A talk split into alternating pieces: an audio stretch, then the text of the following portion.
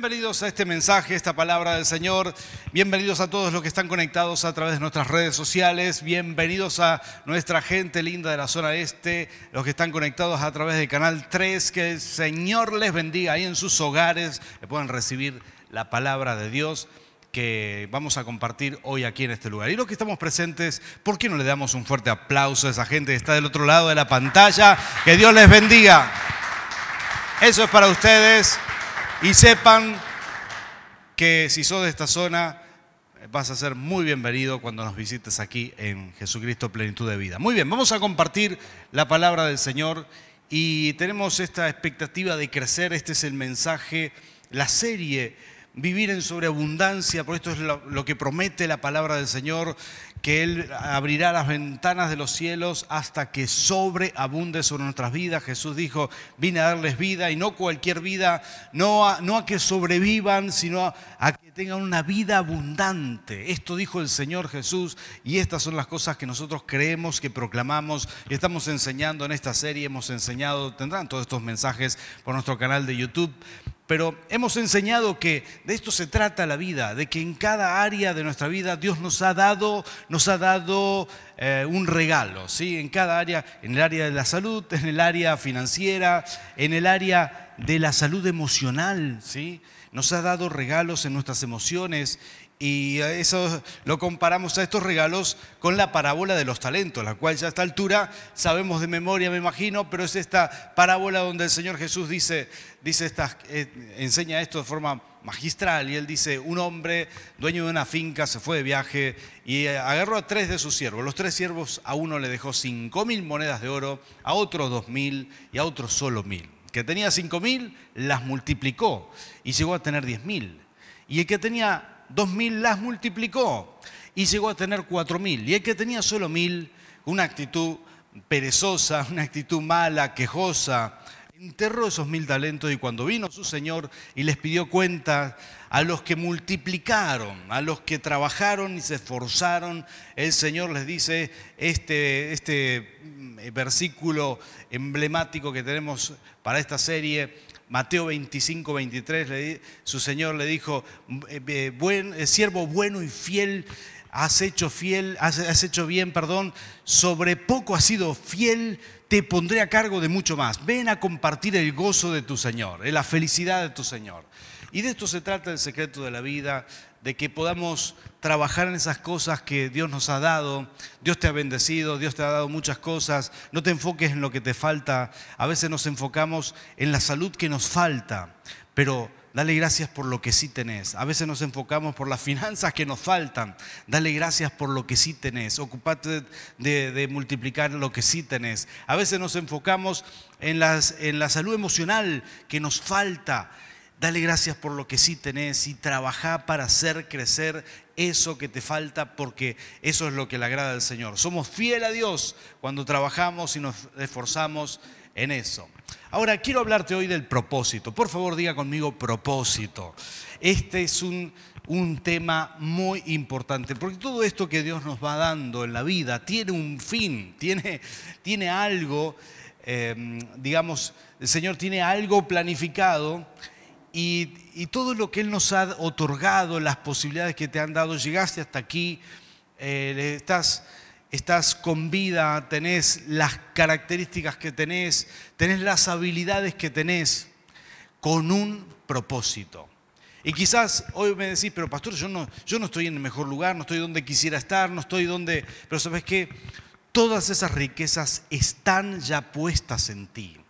Hay muchas bendiciones en ti y Dios quiere usarlas para cumplir el propósito. Quisiéramos poner en pantalla, si tenemos disponible ahí, Romanos 8:28, ¿sí? Texto fundamental con el cual comenzó mi esposa, eh, comenzó esta bienvenida. Pero miren este pasaje, cómo lo explica el Señor. Dice, ahora bien, sabemos que Dios dispone todas las cosas, no son algunas, son todas las cosas para el bien, al bien de quienes lo aman. ¿Cuántos aquí aman al Señor? ¿Sí? Entonces esta palabra es para vos. Dios dispone todas las cosas, ¿sí? todas las cosas Él las, las dispone, las transforma, dicen otras versiones, para el bien de quienes lo aman. Los que han sido llamados de acuerdo con su, ¿qué dice ahí? Propósito. Está hablando de que el Señor tiene un propósito y que, claro, nosotros que amamos a Dios, para nosotros Dios tiene un propósito, Dios tiene planes, Dios pensó cosas de antemano y tenemos esa posibilidad de alcanzar el propósito. Todos tenemos este enorme desafío de alcanzar el propósito, a veces los propósitos de nuestra vida, los planes que Dios tiene con nosotros. Em, me gusta pensar en Dios como un padre bueno, un padre generoso, que no le regala a sus hijos las cosas terminadas, sino, sino media, media armada, para terminarla juntos. Te lo explico mejor. Imagínate, vamos a pensar, me inventé una, una alegoría para esto, ¿sí? Imagínate que un padre decide comprarle una bicicleta a su hijo para su cumpleaños número 10. ¿sí? ¿Te, ¿Te, imaginas esa situación? Entonces va a la tienda y dice, no, mejor, ¿sabes qué se le ocurre al padre? Mejor eh, quiero pasar tiempo con él, quiero enseñarle algunas cosas. Entonces pide que le manden la bicicleta en una caja, en, eh, perdón, eh, embalada sería. o sea, para que la armen junto con el hijo, ¿no? Cualquier padre diría, bueno, me compro la bicicleta, la llevo armada y ya no reniego. Pero este dice, no, yo quiero llevarla embalada y la compra embalada, se la, le pide que se la mande en el día de su cumpleaños, pero un día antes, imagínate que el padre le regala una pinza, unos destornilladores y unas llaves Allen. ¿sí? ¿Alguien está familiarizado con las llaves Allen? ¿sí? Porque no todo el mundo sabe lo que es, pero los que andan en bici saben que estas son fundamentales para la, la mayoría de las bicicletas nuevas, o sea, todo se ajusta con llaves Allen. Ahora, es curioso eh, en esta alegoría que, te estoy haciendo, ¿no? para, comprender un poco mejor la palabra de Dios, imagínate que el hijo recibe esas noches las llaves, Allen recibe la pinza, recibe el juego de, destornilladores y dice, uy, gracias papá, pero claro, un niño con 10 años, 11 años, no sabe muy bien qué hacer con las herramientas, ¿verdad? Entonces el padre le dice, no, tranquilo, confía en mí, mañana llegará un paquete y ahí vas a, hay que aprender a usar estas herramientas. Ahora, eh, si el niño es un niño paciente, bueno, que confía en su padre, entonces se va a dar cuenta que su padre pensó no solamente regalarle algo, sino pasar el día con él, armar junto con él la bicicleta, eh, le dio las herramientas y, le va a guiar, lo va a guiar en el proceso para armar. ¿Me seguís con esta alegoría? Porque así es Dios con nosotros. Él te dio herramientas y junto con su guía espera ayudarte a armar tu propósito. Espera ayudarte a trabajar en eso. Ahora, si el niño fuera un niño caprichoso, ¿sí? uno de esos niños que, ¿verdad? que no quieren saber nada, no, salí de acá con las herramientas, papá, déjame con el celular. Eh, ¿Conocen algún niño así? Porque hay muchos de esto ahora. ¿eh? Y dice, no, no, yo quiero el iPad, yo quiero Netflix, no, no, no, no quiero las herramientas. Y, su padre le dice, no, pero hijo, tengo un plan, va a llegar mañana una caja, es una bicicleta embalada. No, no, no, y no quiero saber nada, agarra los destornilladores, los usa eh, como tiro al blanco, a la pinza como pisa papeles y a las llaves Allen las entierra en el patio sin usarlas para nada. Entonces llega el día, llega la caja con la bicicleta, nunca la arma, ni, ni siquiera espera que el padre le ayude. Imagínate ese niño, ¿sí? caprichoso y que después a la tarde sale afuera y ve a otros niños andando en bicicleta y los mira y dice, oh, che, pero qué suerte que tienen los otros que a ellos les regalaron una bicicleta y a mí no. Quejoso encima el mocoso. Pero de esto se trata. A veces mucha gente es así. Rechaza lo que Dios, rechaza el plan de Dios. Dios te ha dado herramientas, te las dio durante toda tu vida. Te ha dado cosas maravillosas. Tu tiempo es una herramienta, tus habilidades, los tipos de inteligencia, tu salud es una herramienta para cumplir el propósito. Tu dinero es una herramienta para cumplir el propósito. Tu, tu salud emocional, tus emociones, te ha equipado con una enorme caja de herramientas que tiene una finalidad. Y de esto se trata, de que de que Dios quiere armar junto contigo el propósito. No se puede armar esto no lo podemos armar solo. Dios tiene un plan y quiere pasar tiempo con nosotros. Quiero contarte la historia de Moisés, que vivió algo bastante similar a lo que te estoy narrando aquí con esta alegoría del niño caprichoso que no quería usar las herramientas. Moisés eh, vivió una vida bastante, bastante interesante. Ustedes saben que en el tiempo que Moisés nació, nació en Egipto como esclavo. Eran tiempos de esclavitud donde los hebreos pueblo de Dios, eran absolutamente esclavos de los egipcios. Y como se habían multiplicado mucho, los habían mandado a matar a todos los niños varones que nacían y de pronto la madre lo metió en un canastito de mimbre, al cual le llamamos Moisés, curiosamente lo lanzó por el Nilo y Dios lo protegió, lo cuidó. No lo comieron los cocodrilos, no, no le picaron ni los mosquitos, llegó hasta la hija de, la hija de Faraón, perdón, la, hermana de Faraón, y no, la hija de Faraón, y cuando, cuando lo rescató, se enamoró de ese niño, dijo, yo lo voy a cuidar, será mi hijo, y Moisés creció en el palacio. Moisés creció como, como un príncipe, Moisés tuvo toda la capacitación que tenían los príncipes, Moisés creció pensando libre y no pensando como esclavo. ¿Te pusiste a pensar en esos detalles? Porque esto es lo importante. Dios lo equipó con muchas herramientas y cuando creció y se dio cuenta que su pueblo estaba, estaba prisionero, era esclavo y que él de sangre era egipcio, ah, entonces, lo, perdón, de, de sangre era hebreo, entonces lo que él dijo, no, yo tengo un sueño, quiero libertar a mi pueblo, quiero, quiero liberar, no puede ser que eh, sean esclavos. Y entonces lo quiso hacer a su manera, quiso hacerlo a su fuerza, sin la guía de su Padre Celestial. ¿no? Dijo, voy a libertar a Israel y cuando vio un egipcio maltratando y castigando a un hebreo, lo detuvo y lo detuvo por la fuerza y lo mató pero lo hizo en sus fuerzas, lo hizo, hizo esto sin la guía de su Padre Celestial. Es como la alegoría que te conté antes, el, niño que intenta eh, armar la bicicleta solo, posiblemente no le va a ir bien si no está preparado, no está capacitado. Entonces, ahí, como dicen acá en nuestra zona, Moisés se la echó, este, Faraón lo empezó a perseguir y él se tuvo que ir. Y de pronto, de pronto, se encuentra en el desierto de Madián se, encuentra, eh, se encuentra muy lejos de su propósito, muy lejos de su sueño. Tenía un sueño, Dios lo había puesto en su corazón como vos y como a mí. Dios puso sueños. ¿Cuántos de los que están aquí tienen un anhelo, tienen un sueño interior que quieren ver hecho realidad antes de irse de este mundo? Bueno, Moisés tenía un sueño y su sueño era muy grande.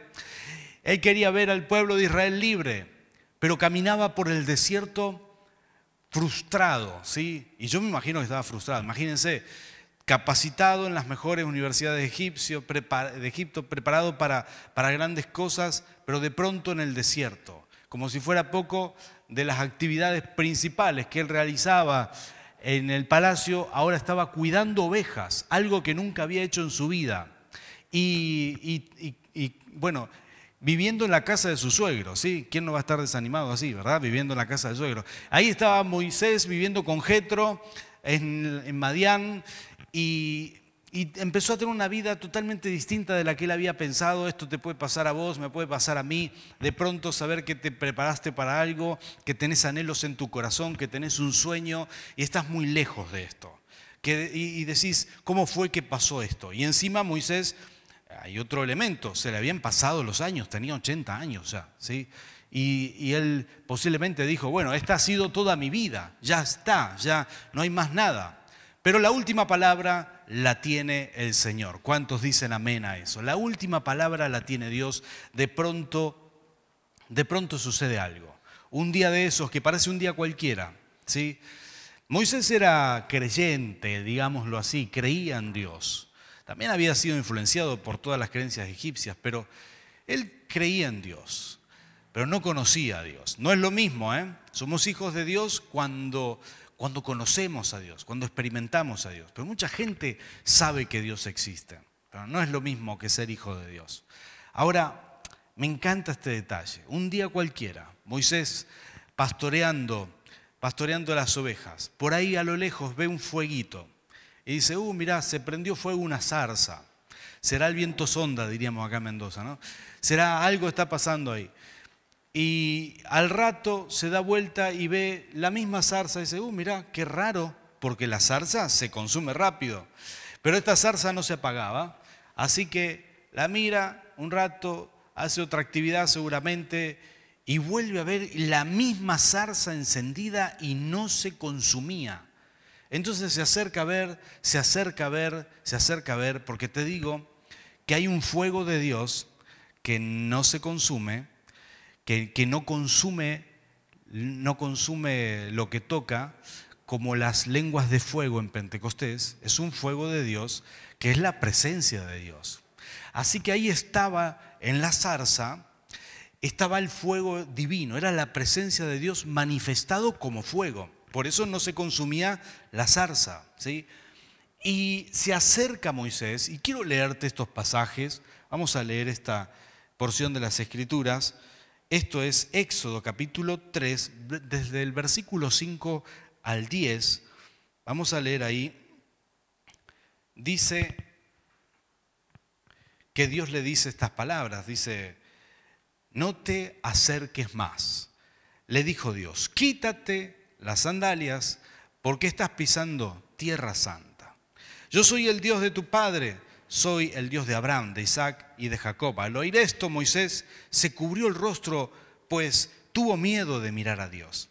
Pero el Señor siguió diciendo, ciertamente he visto la opresión que sufre mi pueblo en Egipto los he escuchado quejarse de sus capataces y conozco bien sus penurias, así que he descendido para liberarlos del poder de los egipcios y sacarlos de ese país, para llevarlos a la tierra, a una tierra, perdón, buena y espaciosa, tierra donde abundan la leche y la miel. Me refiero al país de los cananeos, hititas, amorreos, fereceos, heveos y jebuseos han llegado a mí, eh, perdón, han llegado a mis oídos los gritos desesperados de los israelitas y he visto también cómo los oprimen los egipcios. Así que disponte, disponte a partir. Voy a enviarte al faraón para que saques de Egipto a los israelitas, que son mi pueblo. Bueno, me encanta la palabra del Señor. Este había sido el sueño de Moisés toda la vida. Dios había puesto ese sueño ahí, pero ya estaba frustrado quizás de que no iba a cumplir nunca ese sueño. Quizás estaba totalmente frustrado de que jamás iba a vivir esa realidad. Y a veces nos pasan estas cosas. Vivimos una vida, una vida normal, una vida de fe, una vida confiando en el Señor, pero algo dentro tuyo dice, me falta algo. ¿Qué es lo que me falta? Me falta, me falta desarrollarme, me falta hacer algo en este mundo. ¿No te ha pasado esto alguna vez? ¿No, te, no tuviste esa sensación? Pero se trata, en realidad se trata del propósito divino que todavía no se activa en ti. Hay sueños, hay una pasión, hay algo que Dios puso en cada uno de nosotros y hay que tratar de vivirlo de alguna manera antes de partir de este mundo. Como te dije al principio de esta serie, estamos de paso por este mundo, estamos de paso todos eh, sabemos que somos peregrinos, como lo dice la palabra del Señor, pero hay un propósito. No solamente Dios diseñó este mundo, este paso para que vivamos bien, vivamos en abundancia, vivamos felices, sino también para que hagamos su voluntad mientras hacemos todo eso. Se conjugan perfectamente, se sincronizan muy bien el propósito de Dios y la felicidad que Dios tiene para darte. De hecho, te vas a sentir pleno cuando estás en el propósito divino. Y sin eso, sin ese sentimiento, es posible que, haya frustración en nuestra vida. De esto quiero hablarte porque me encanta esta palabra. El ejemplo de Moisés es muy preciso para esto. Moisés tenía un propósito y como leímos al principio, todas las cosas ayudan a bien. ¿sí? Dios dispone todas las cosas para aquellos que le aman, para que, porque somos llamados según nuestro propósito.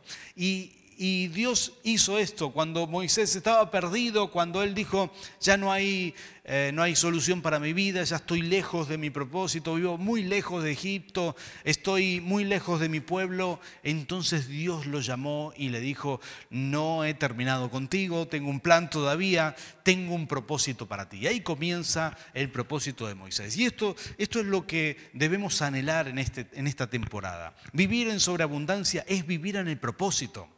Es vivir desarrollando esas cosas que te hacen feliz, esas cosas que te hacen bien, que esas cosas con las cuales obedeces a Dios, adorás a Dios y bendecís a otras personas. Y quiero hablarte un poquitito de esto, porque hoy en día, hoy en día generalmente, bueno, nuestro propósito no será como en el Antiguo Testamento de ir a liberar un pueblo o hacer algo por el estilo, pero sí será de beneficiar personas, como lo hizo Moisés con el pueblo hebreo.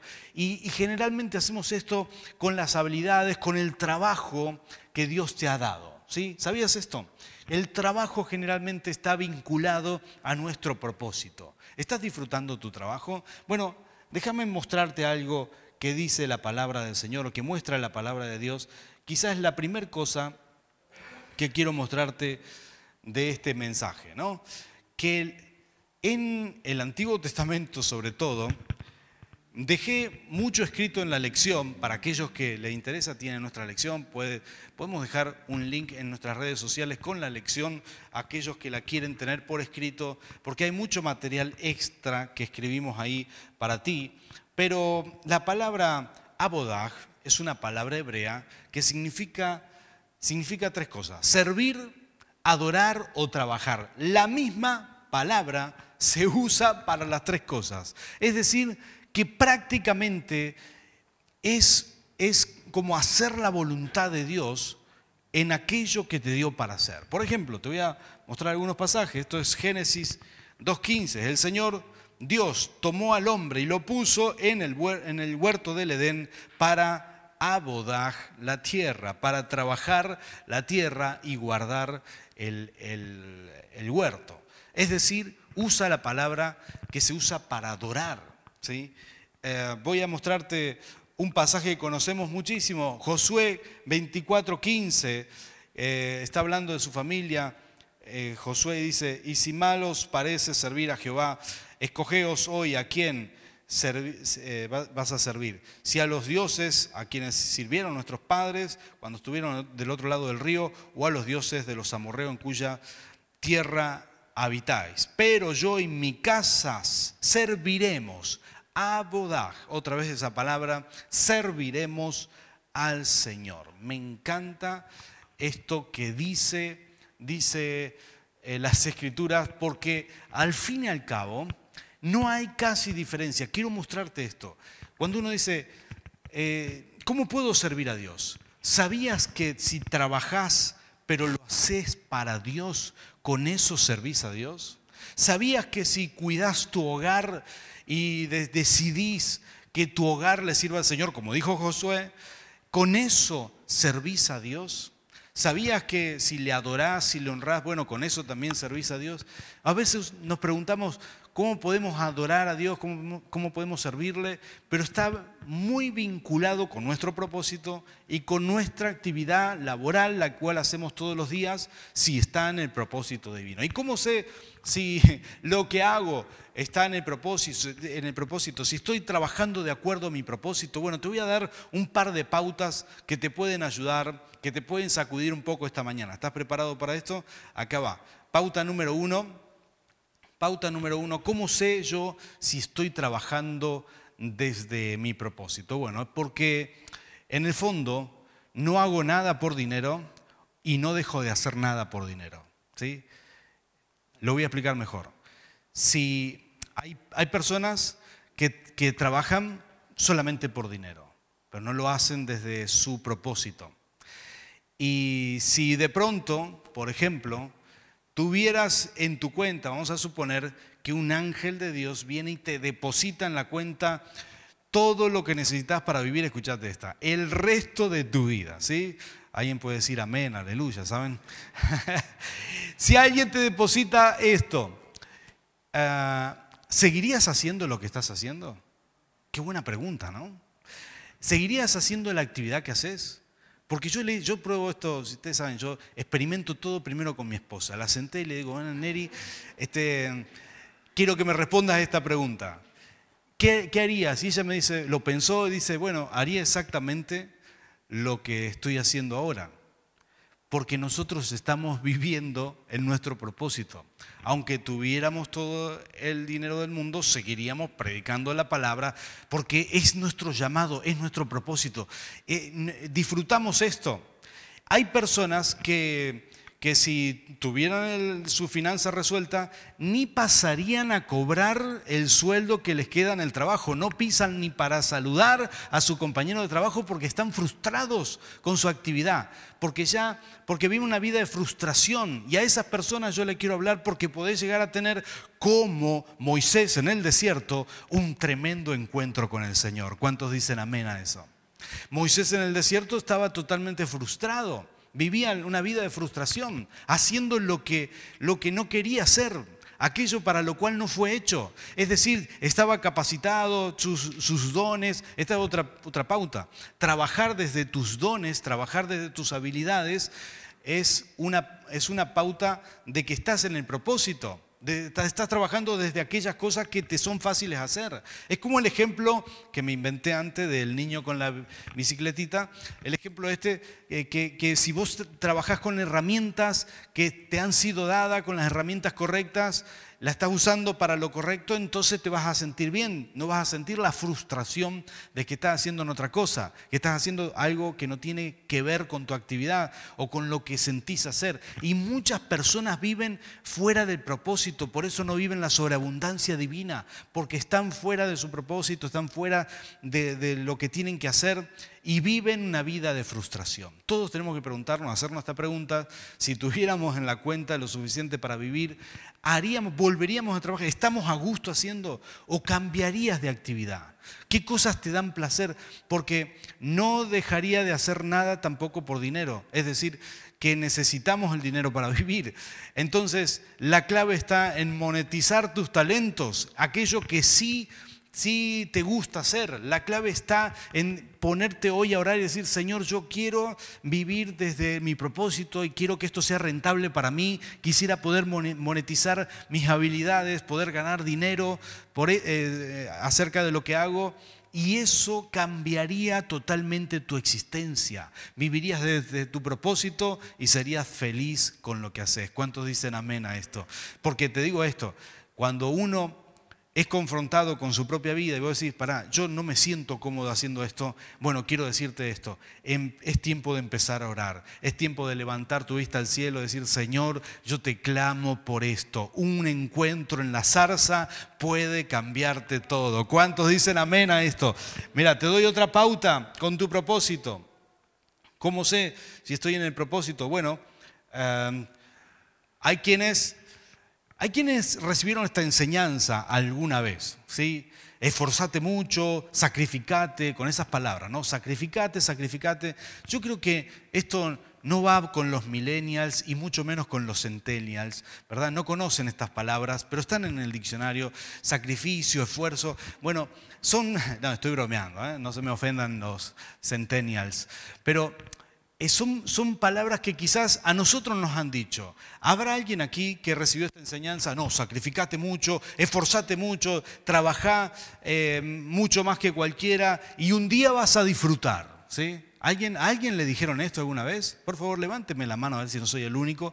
Bien, yo recibí esta enseñanza, me dijeron, no, esforzate, esforzate mucho, tenés que, no importa lo que sufras ahora, un día vas a disfrutar. ¿sí? Y bueno, y a veces pensamos que la vida tiene que ser esto. Y la verdad que los que trabajan desde el propósito no la sufren, trabajan desde la pasión. Porque si trabajas 30 horas a la semana en un trabajo que no te gusta, lo sufrís. Pero cuando trabajas desde tus talentos, de tus dones, desde, desde las herramientas que Dios te dio, entonces podés trabajar 60 horas, 70 horas a la semana y el tiempo se te pasa porque no, no es sufrimiento, se te pasa haciendo esa actividad porque estás trabajando desde tu pasión. ¿Notas la diferencia? Trabajar desde la pasión hace que seas mucho más productivo, que te dan ganas de hacer las cosas y aunque estás cansado, aunque llegás cansado a tu casa, llegás contento a pesar de que trabajaste mucho. Es una enorme diferencia. Vivir desde el propósito te hace, ¿sabes qué? Em, Moisés tuvo una ayudita de Jetro que le, le ayudó a organizar el pueblo después que lo sacaron de Egipto y vivían en el desierto porque se había enredado tanto que pasaba muchísimas horas. Pero Moisés pasaba desde la mañana hasta la noche y se le pasaba el tiempo porque disfrutaba esto, pero ya su cuerpo pedía descanso. Entonces Moisés le enseña, perdón, Jetro le enseña a organizar, esto de Éxodo capítulo 18, le enseña a organizar el pueblo. Pero cuando cuando nosotros vivimos desde la pasión, trabajamos desde el propósito, entonces no te cansás, o mejor dicho, te cansás y, y disfrutás lo que haces porque estás en tu propósito. Estás en tu propósito. Esa es la, es la verdad. Muchos de nosotros debemos preguntarnos y hacernos esta, esta eh, autoevaluación. ¿Estamos trabajando, estamos en el propósito o tenemos que orar por nuestro propósito? Estamos disfrutando lo que hacemos, encaramos nuestra vida de acuerdo a nuestros talentos, nuestros dones. Recuerdo siempre que después de un té de mujeres que hizo mi esposa, eh, terminamos toda la actividad y la, la mujer que nos ayudó con todo esto lo hizo tan bien, hizo todo de catering, preparó el, el, té, todos los bocaditos y todo lo que hizo, lo hizo tan bien, se había organizado muy bien. Entonces con Lerina la llamamos yo le dije, Neri, vamos a orar por ella, porque ella tiene una enorme capacidad, tiene una pasión eh, para, hacer esto. Así que le, dijimos, mira, tenés que emprender un negocio con esto, nosotros vamos a orar por ti. Oramos por ella, creo que al año más o menos consagramos su oficina, primero fue un microemprendimiento, después fue su negocio, y le fue muy bien, porque trabaja desde la pasión, trabaja desde lo que le gusta. Y trabajar en otras cosas a veces te frustra. Todos tenemos que preguntarnos esto. ¿Estoy trabajando desde mi propósito? Te doy otra característica del propósito. Con el propósito servimos a otras personas y nos hace bien servirle a otros. ¿sí? El trabajo al fin y al cabo ganas dinero porque solucionás el problema de alguien. Con tu trabajo le solucionás un problema, le ayudas a alguien y por eso te pagan. Bueno, en el propósito vos sentís disfrutás esto de ayudar a alguien con tus talentos porque te sale muy bien y eso le hace bien a las personas y uno lo disfruta a pleno. Son características de nuestro propósito y todos debemos orar por esto. Vamos a seguir hablando de esto en el mensaje que viene, pero yo quiero cerrar aquí con algo que sí me inspira mucho. Le voy a pedir a los adoradores que pasen por aquí quiero dejarte aquí con esto. Todo empieza con el rompimiento de la frustración, ¿no? Con levantar la vista del cielo y decir, Señor, necesito tu ayuda. Con levantar la vista y ver dónde está la zarza ardiendo, dónde está la presencia de Dios, dónde puedo conectarme con el Señor para cambiar mi destino, para cambiar mi futuro. Todo comienza ahí. Y quiero decirte que bueno, para aquellas personas que nos ven, que están conectados, todo comienza cuando buscas al Señor, cuando buscas la presencia de Dios, así como en esa zarza, también en Pentecostés, el fuego que no consume apareció sobre las cabezas de las personas, porque era la misma presencia de Dios cambiando el destino de la gente que vivía en frustración. Vivir en sobreabundancia es posible para todos nosotros, es totalmente posible, pero es tiempo de empezar a orar Tiempo de, levantar la vista al cielo y decir, Señor, yo necesito de ti. Y como te dije al principio, Dios te ha dado muchas herramientas.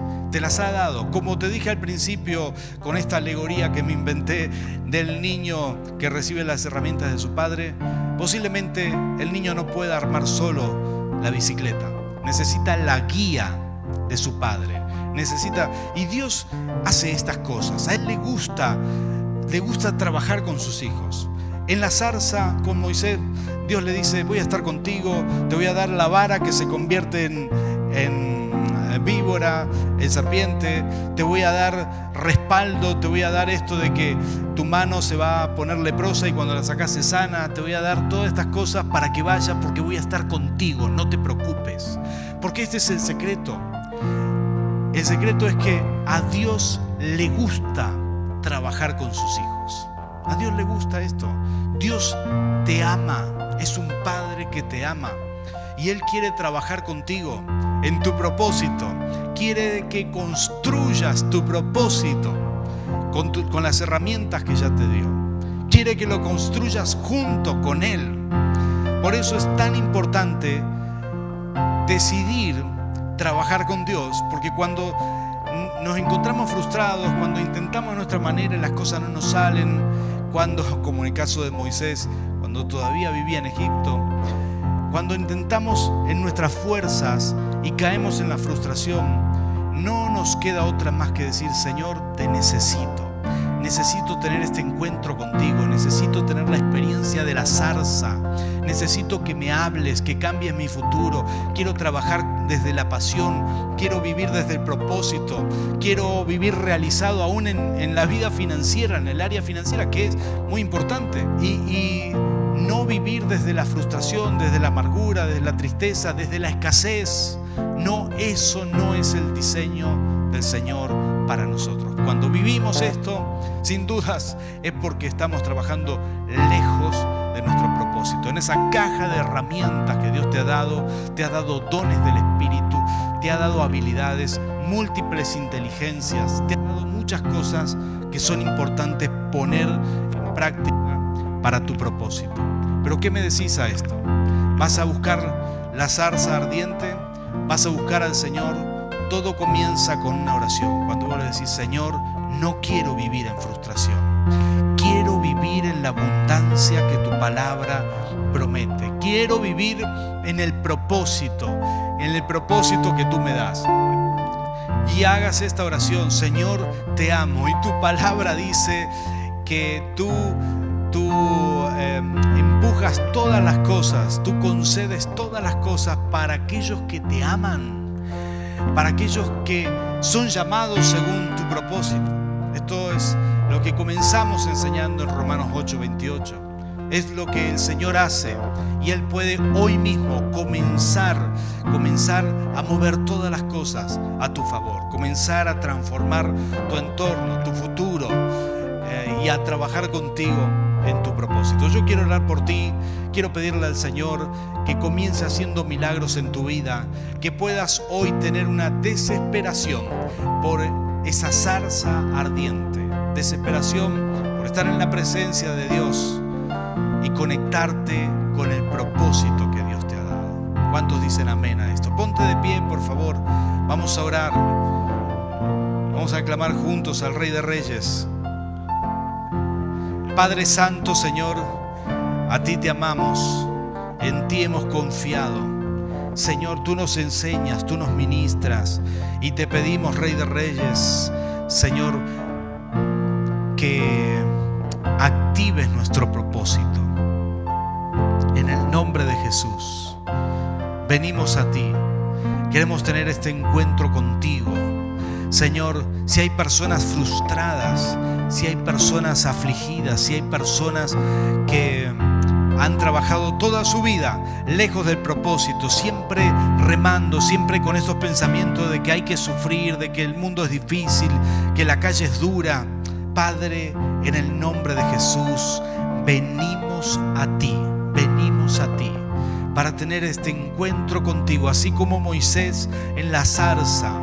Señor, Señor, escuchar tu voz, recibir tu llamado, entender que quieres trabajar con nosotros en nuestro propósito, entender que nos has dado muchas herramientas, Señor, y que mientras trabajamos sobre poco fuiste fiel, te pondré a cargo de mucho más. Esto dice tu palabra y hoy lo tomamos para nuestra vida. Señor, en tu nombre, hoy comenzamos a orar por nuestro propósito, para para que tú puedas activar esto que dice tu palabra, que tú nos concedes todas las cosas, todas las cosas para aquellos que te amamos.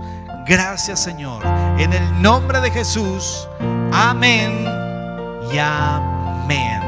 Gloria a Dios. ¿Cuántos pueden darle un aplauso al Rey de Reyes, Señor de Señores? Que Dios te bendiga.